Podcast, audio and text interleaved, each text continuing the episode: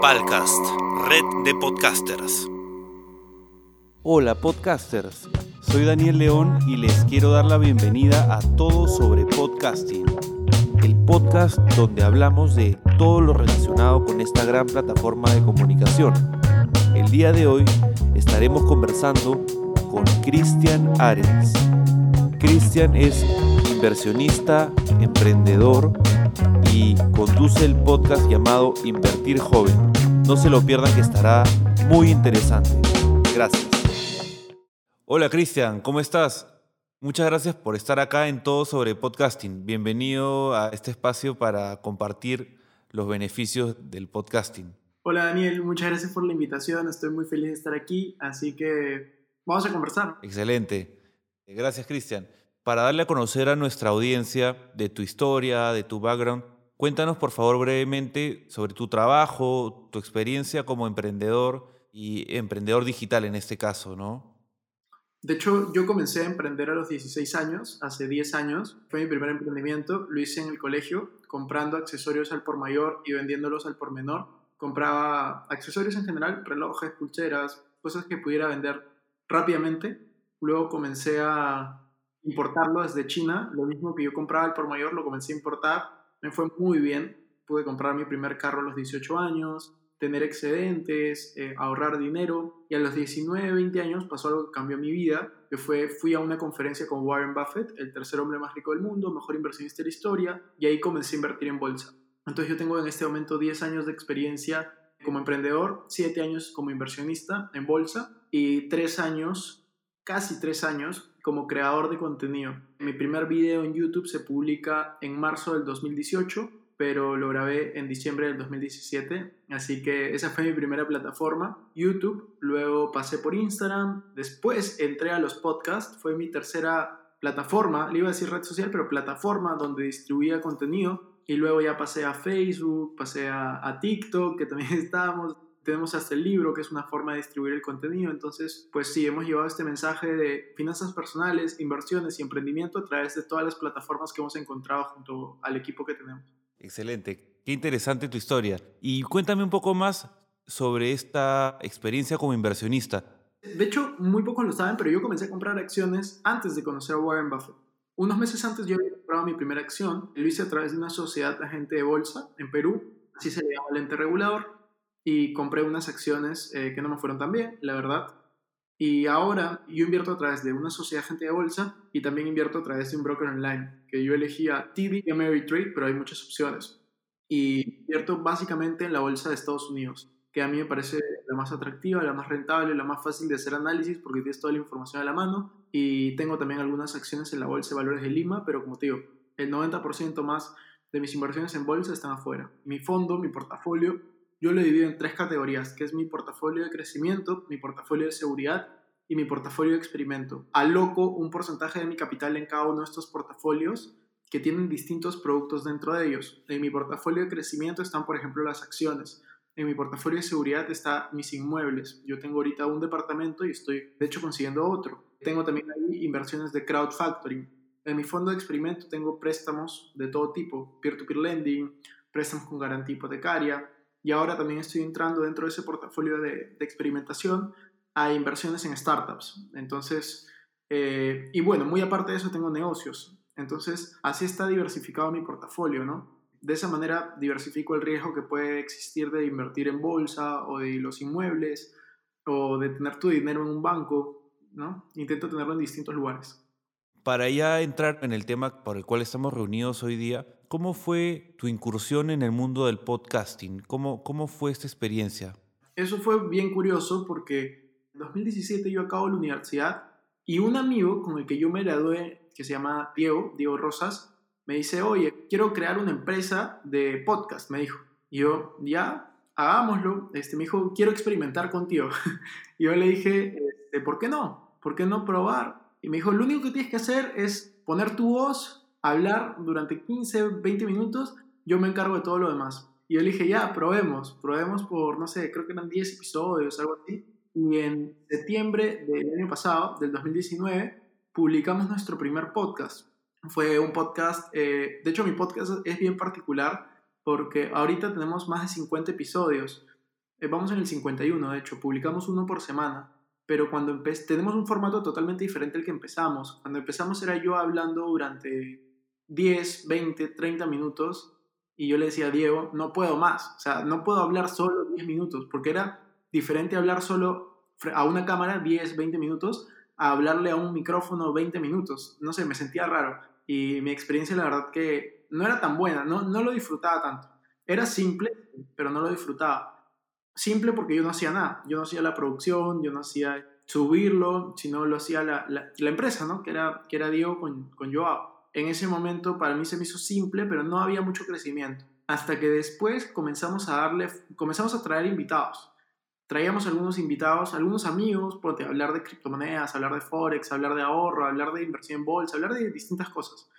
Y cuando hacíamos eso, me sentía más cómodo y los podcasts duraban 40 minutos y ahí nos dimos cuenta de que la gente se quedaba escuchando los podcasts. Parece mentira, pero por ejemplo en YouTube la gente a mí me ve 50, 55% de, de, los videos que publico si es que duran 10 o 12 minutos si duran más, ya no se quedan. O sea, si yo publico un video de 30 minutos, lo van a ver en promedio 6 o 8 minutos. Si yo publico un video que dura 10 a 15 minutos, lo van a ver en promedio 6 a 8 minutos. Entonces ya no hace sentido para mí publicar videos largos en YouTube. Y en el podcast era increíble, se quedaban 60, 70, hasta 80% de retención por cada episodio. Yo decía, qué increíble que la gente se tome el tiempo de escucharme. Entonces dije, ¿sabes qué? Vamos a cambiar el formato y junto con el equipo pues decidimos comenzar a hacer entrevistas. Y para mí se hacía más fácil también, porque no era yo repitiendo la misma idea, sino eran otras personas diciendo sus ideas y, y yo obviamente lo llevaba hacia el, el motivo de la entrevista, que era finanzas personales, inversiones y emprendimiento. Entonces así fue como empezamos el podcast que se llamaba Invertir Joven, porque ese era el nombre que le había dado a la página web. Y dijimos, ¿cómo le ponemos al podcast? Y dijimos, bueno, hay que poner el mismo nombre de la página web. y al final este terminó haciendo sentido. Y a la gente le gustó el nombre y pues quedó Invertir Joven, aunque no solo hablamos de inversiones, pero está ahí. Y hoy en día, casi un año después, estamos rankeados en el top 25 de los mejores podcasts de Perú en, en general, de cualquier categoría en Spotify. Y estamos en el top 3 de la categoría negocios, ¿no? Que es mi categoría. Entonces, este, increíble. Y de hecho, el otro top 2, o sea, los dos que me ganan, pues no, no hablan realmente de, negocios, ¿no? Pero, pero están en esa categoría, ¿no? Eso es algo que tiene que por mejorar Spotify. Pero, pero sí, en eso estamos. Así ha sido la historia. Tú antes de dedicarte o de incursionar en este medio que es el podcasting, ¿tú eh, también consumías podcast? Esa es una buena pregunta y te voy a ser bien sincero. Yo sí consumía podcast, pero los consumía hace mucho tiempo. Yo los consumía eh, justo antes de empezar la entrevista, estábamos conversando y yo te decía, yo me fui a España de intercambio siete meses. Y en España yo consumía mucho los podcasts porque yo iba caminando a mi universidad y eran 20 minutos caminando. Entonces, mientras que caminaba a la universidad, escuchaba un podcast. De hecho, lo usaba a través de la plataforma eBooks. Los escuchaba ahí porque era muy conocido eBooks en España, había buenos podcasts. Dije, ok, vamos a escuchar. Y luego, cuando yo ya estaba en Perú, habían épocas que sí lo escuchaba porque yo siempre estaba muy motivado por el tema de crecimiento personal, inversiones. Entonces, yo escuchaba podcasts de negocios en mi carro. Cada vez que iba al trabajo, que volvía, pero en ese momento no eran podcasts, sino eran CDs, porque mi carro era del 2008, 2009, entonces no tenía un equipo de sonido como nuevo, entonces eran CDs. Y yo ya había comprado tiempo en unas conferencias que yo de como cuatro horas cada uno y, bueno, yo lo escuchaba todos los días. Entonces, este, eso fue durante bastante tiempo. Pero había dejado de, de, consumir eso porque yo acabé la universidad y ya no tenía esa necesidad de escuchar podcast, no, no encontraba el momento. A mí nunca se me ocurrió crear un podcast. Al que se le ocurrió fue a Diego y si no fuera por él, yo no hubiera empezado un podcast hasta no sé cuándo. Y ha sido una decisión increíble, increíble. O sea, ahora me encantan los podcasts. De hecho, a mí cuando me preguntan, oye, YouTube no está muy saturado, Instagram no está muy saturado, yo siempre digo, donde hay ahorita tierra virgen es los podcasts. Yo me esfuerzo día y noche y en YouTube yo estoy ahorita en el top 1400 de los canales más grandes del Perú. Y en los podcasts, con relativamente poco esfuerzo, en un año, estoy en el top 30 y top 3 de mi categoría. Yo digo, wow, es una oportunidad gigante y, y realmente te puedes posicionar súper rápido. Un poco para, para ahondar más en tu experiencia, en este desarrollo de tu podcast, ¿cuáles son los principales beneficios que has experimentado? Yo creo que he tenido muchos, muchos beneficios de poder, sobre todo, transmitir mensajes más largos. Y el principal beneficio que yo encontré en el podcast, aunque no lo creas, es el networking que he podido hacer. Conocer a personas extraordinarias. O sea, yo he tenido invitados en mi podcast de lujo. O sea, últimamente he podido conseguir, por ejemplo, no sé si conoces la serie eh, Shark Tank, esa que, que se volvió famosa en Estados Unidos. Hay una versión de México y he podido entrevistar en mi podcast a tres de los cinco Sharks de Shark Tank México. Entonces imagínate, o sea, personas millonarias, con, con, reconocimiento, con fama, con éxito, con historias grandes para compartir. He podido también entrevistar a personas que yo admiro mucho. Entonces realmente, número uno, la gente te abre las puertas, te abre las puertas para una entrevista. Y ese es un contenido que, por ejemplo, no puedo poner en mi canal de YouTube porque a la gente no, no le llama mucho contenido de 40 minutos. En cambio, los podcasts sí. Y eso es número uno, variedad de contenido. Número dos es que de todas maneras me ha llevado tráfico. Cuando alguien busca la palabra invertir, en Spotify, en iTunes, en la plataforma que esté, me encuentran. O sea, ahí salgo, invertir joven. Y llama la atención y, la gente va. Entonces, para, justo hace poco llegamos a un granito, ¿no? Que es las primeras eh, 100.000 reproducciones. Ya llegamos a los, las 100.000 reproducciones en los podcasts, solo en Spotify, eh, que es un, es un granito. O sea, estamos avanzando y estamos avanzando muy bien. Y yo creo que, que vamos a llegar este año a 250.000. Entonces, yo creo que eso es una oportunidad tremenda, está ahí servida para todos los que quieren tomarla. Y obviamente está el tema de branding, ¿no? Que, que la gente reconoce, porque yo cuando me presento con alguien que quiero entrevistar a mi podcast, le digo, tengo un podcast que está en el top 30 de Perú, está top 3 de negocios en, el Perú. ¿No te interesaría salir ahí? Todos te van a decir que sí. Es más, por eso a mí se me hace más fácil entrevistar a personas conocidas y famosas de México que quieren entrar al mercado peruano que al mismo mercado peruano, porque el, peruano todavía no confía en los podcasts, mientras que el mexicano ya sabe el potencial que tiene, ya sabe que son gigantes, y pues obviamente entrar al podcast top 3 del país les va, les va a convenir. Es un ganar-ganar, y a mí me conviene también porque aprendo sus experiencias. Entonces, considero que eso es clave, ¿no? Que te abre puertas. Completamente de acuerdo. ¿Cuál es el público objetivo de invertir joven? En realidad el público objetivo en este momento es eh, peruano, la mayoría son peruanos. Por algún motivo me escucha 80% casi hombres. Ese es mi público, hombres peruanos de 25 a 40 años. Esa es la mayoría de las personas que me escuchan. Me gustaría crecer también y que sea 50-50 hombres y mujeres, pero parece que o mi contenido yo lo hago pensando para ellos o es este, la mayoría de hombres los que me escuchan, ¿no? Me gustaría cambiar eso. Y pues la edad me parece que está bien porque es cuando recién empiezas a trabajar y ya tienes unos años, ahí piensas recién en invertir, ¿no? Entonces eso sí me parece genial. Y lo, lo bueno es que no solamente me escuchan peruanos, sino ahora me escuchan muchos de México, de Argentina. Estamos entrando con fuerza al mercado latinoamericano. De hecho, es la, la idea que teníamos desde un inicio de año con mi equipo es este año llegar a ser primeros en el Perú en todas las plataformas que podamos acerca de nuestro tema, ser top of mind de inversiones, finanzas personales y emprendimiento en Perú. Y el próximo año en realidad lo que se viene es ya la conquista regional, por así decirlo, que es ya ser eh, top 3 en todas las plataformas en la región, ¿no? Que para eso hay, hay que hacer un salto exponencial, pero yo creo que estamos preparados y estamos eh, con vistas a eso, ¿no? Y hablando de tu público objetivo, ¿cómo así eh, lograste o cómo lo has ido definiendo? En realidad, nunca hicimos un análisis, nunca hicimos un estudio, nunca buscamos que ese sea nuestro público. En realidad, yo hice lo contrario a lo que dicen los libros, ¿no? O sea, yo no definí mi público, yo lo que hice fue lo que sale en la primera frase que sale en mi Instagram, es, creo el contenido que me gustaría ver, creo el contenido que me gustaría consumir. Entonces, yo en los podcasts, literalmente lo que hago es, invito a las personas que me gustaría escuchar, hablo de los temas que me gustaría hablar y eso lo hago en todas mis plataformas. Todas mis plataformas hago lo mismo, intento que sea lo más coherente posible, o sea, no es que voy a invitar a alguien porque me va a traer público ni nada. O sea, yo invito a la gente que quiero realmente conocer, que quiero escuchar, que quiero saber más de ellos. Estoy apuntando súper alto ahorita con los invitados. Hemos pasado de comenzar a invitar a mis amigos a ahora invitar invitados internacionales. Genial, te felicito por esos logros. Se nota la pasión que, que le pones. En cuanto a tu experiencia como podcaster, ¿cuáles son los retos más grandes que has encontrado hasta el día de hoy? El primer reto fue, de hecho, convencerme de que quería ser podcaster, o sea, que quería hacer podcast. Yo no estaba convencido de que, de que dije, pucha, ¿quién me va a escuchar si es que ya tengo los videos en YouTube?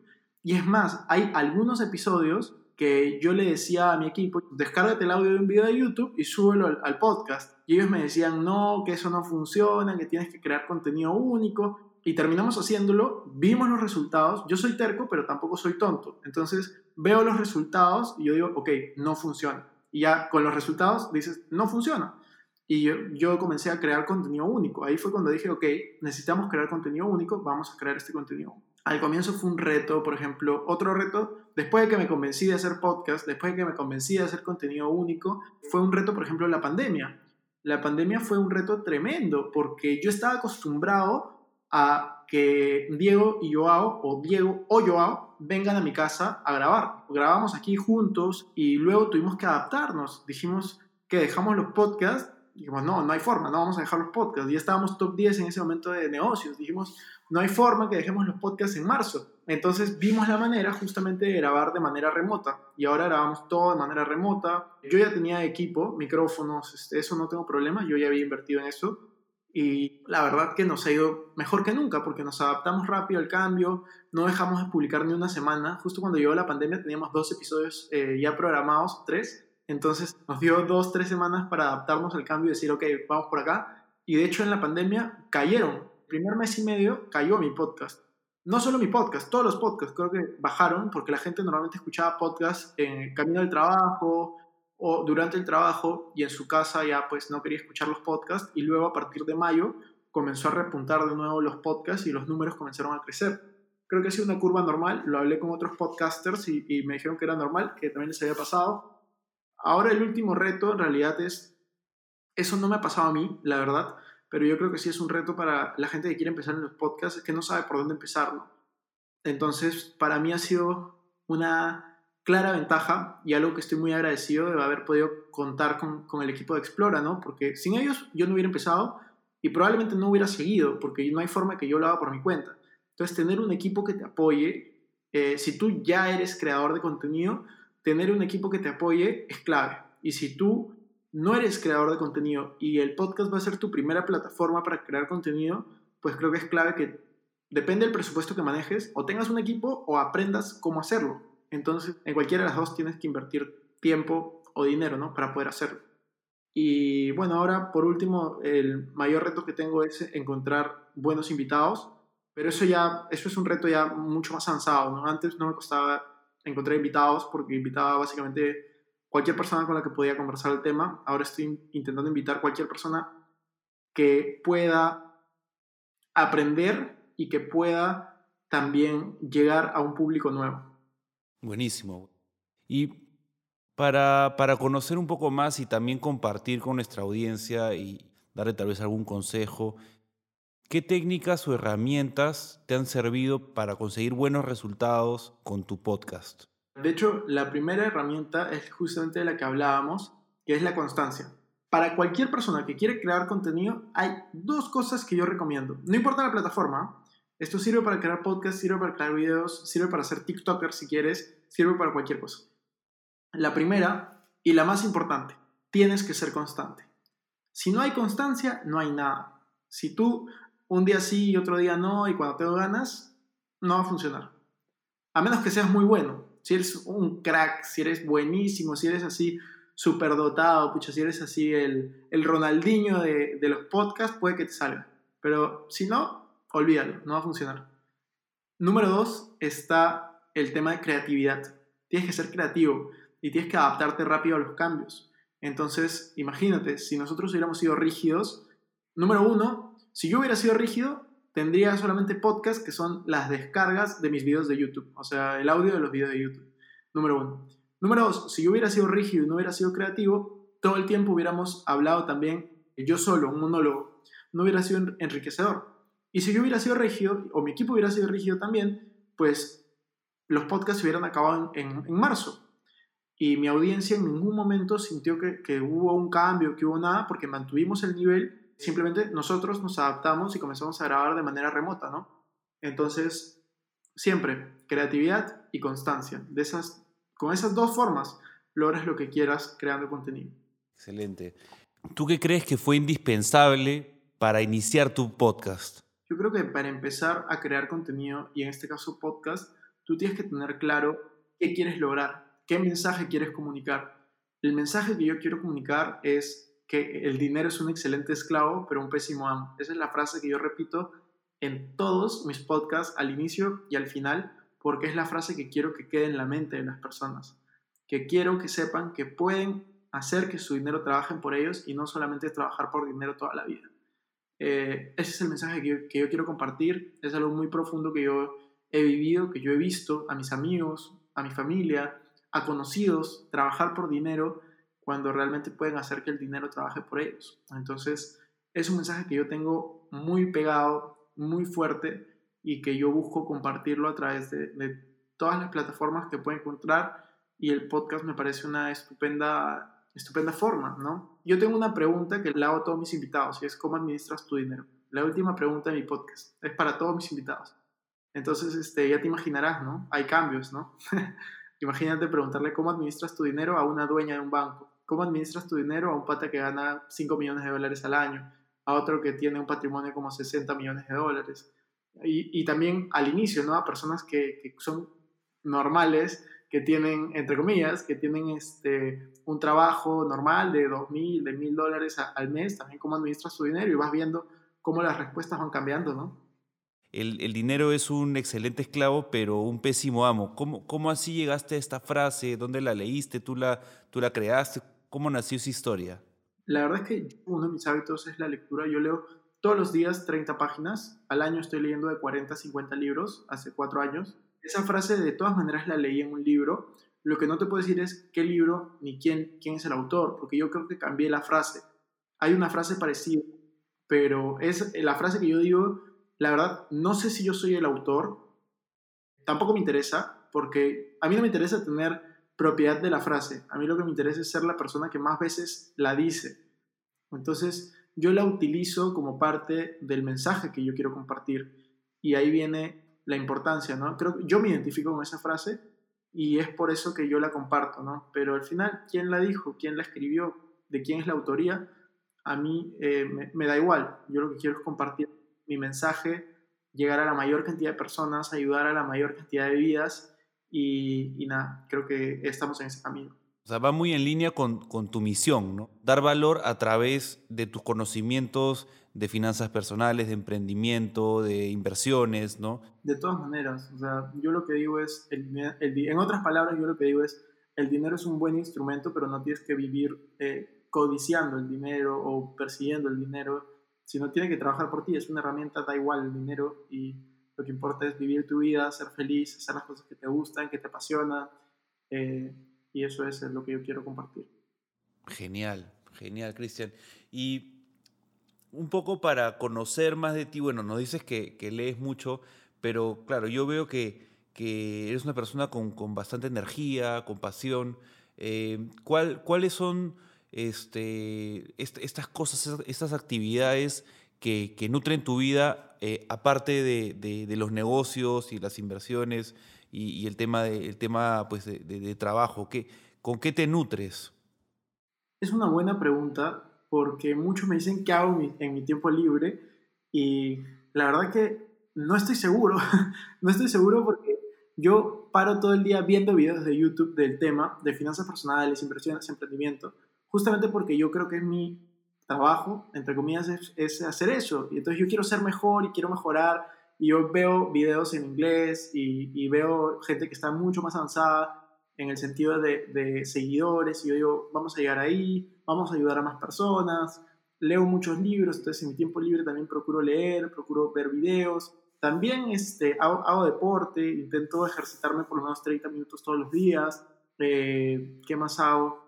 hago bastantes preguntas, soy bastante curioso, intento interactuar mucho con mis seguidores, cuando me mandan mensajes, cuando estamos en los grupos gratuitos que, que tengo, interactúo mucho porque a veces las preguntas que ellos tienen yo puedo ayudarlos o a veces ellos me ayudan a mí porque yo no sé contestar alguna pregunta, entonces me pongo a investigarla. Yo soy muy, muy curioso.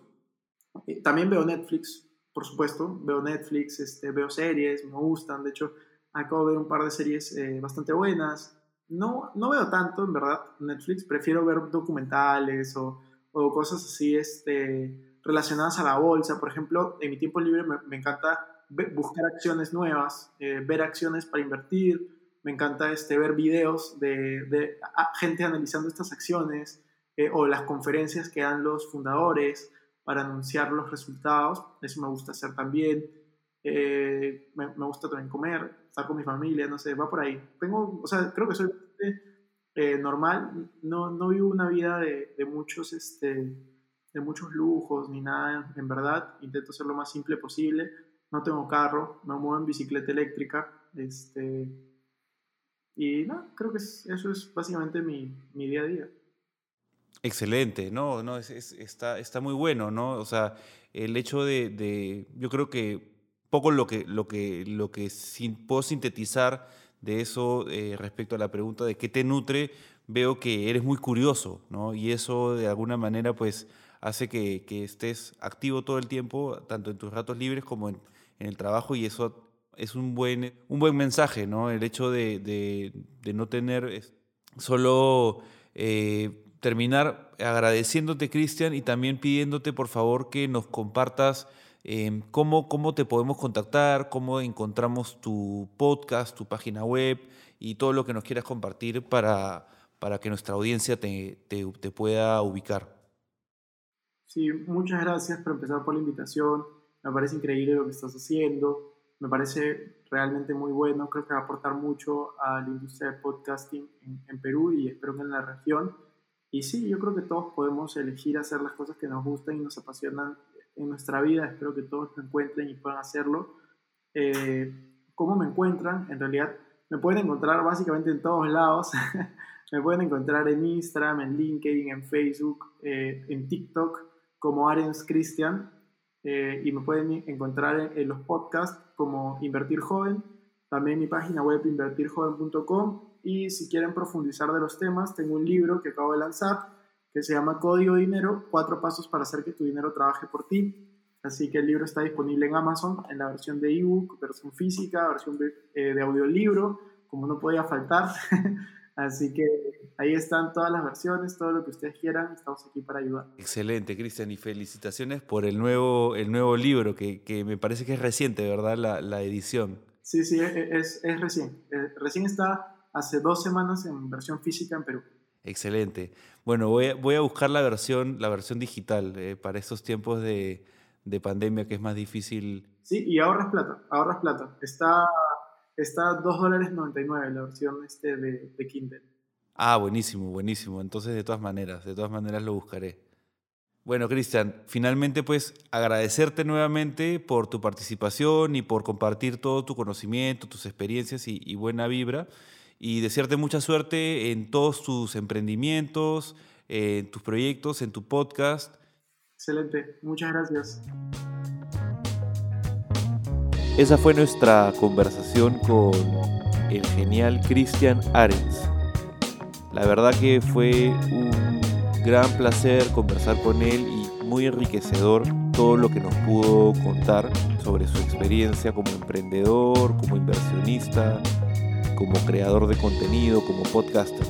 Muchos consejos valiosos y la verdad que le agradecemos nuevamente el haber participado en todo sobre podcasting. Antes de despedirnos, queremos recordarles que se suscriban a nuestro podcast, que nos sigan en nuestras redes sociales. Estamos como Palcast Podcast. Ahí podrán encontrar mucho contenido de valor relacionado con el tema de podcasting, audio, locución y mucho más. Quiero invitarlos además a entrar en nuestra página web palcastpodcast.com donde podrán encontrar todos nuestros podcasts y conocer más acerca de nuestros servicios. Somos una empresa productora de podcast enfocada en desarrollar esta nueva plataforma en Perú y en la región Latam. Mi nombre es Daniel León y espero que esté muy bien. Muchas gracias.